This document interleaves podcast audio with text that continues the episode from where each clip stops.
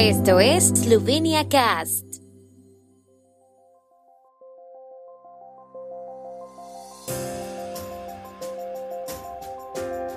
Noticias.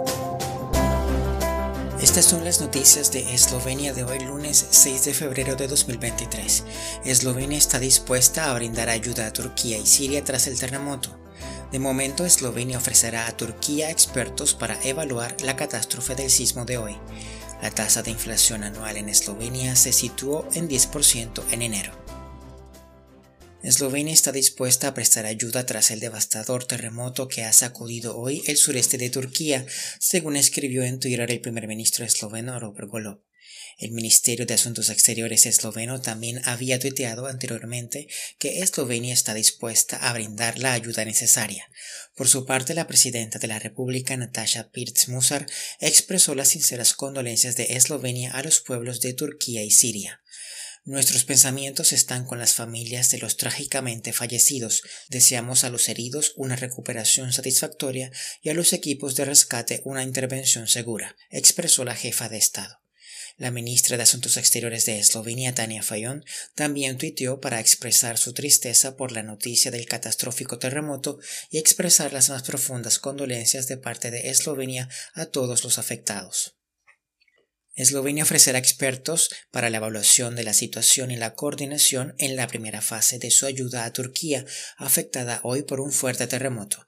Si así se acuerda en la reunión de coordinación con la Comisión Europea actualmente en curso, también está dispuesta a ofrecer individuos o unidades para el rescate entre los escombros. Con este fin, la Administración de Protección y Rescate de Eslovenia ya está desplegando estas unidades, según informó el Ministerio de Defensa a la agencia de prensa eslovena. Según el Ministerio de Defensa esloveno, Turquía ha solicitado ayuda a través del Mecanismo de Protección Civil de la Unión Europea tras el terremoto.